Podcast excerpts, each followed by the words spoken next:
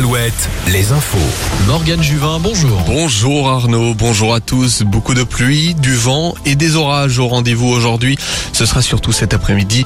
Météo France a placé en vigilance orange le Maine-et-Loire, la Mayenne, la Sarthe et l'Indre-et-Loire. Prudence, de la grêle pourrait également faire son apparition par endroits.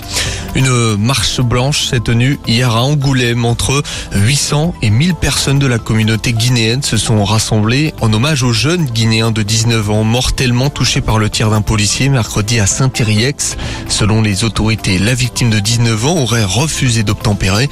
La communauté guinéenne évoque de son côté une bavure policière.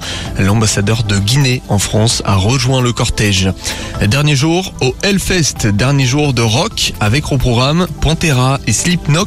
Le festival attire près de 240 000 personnes chaque année à Clisson. Alouette, sport.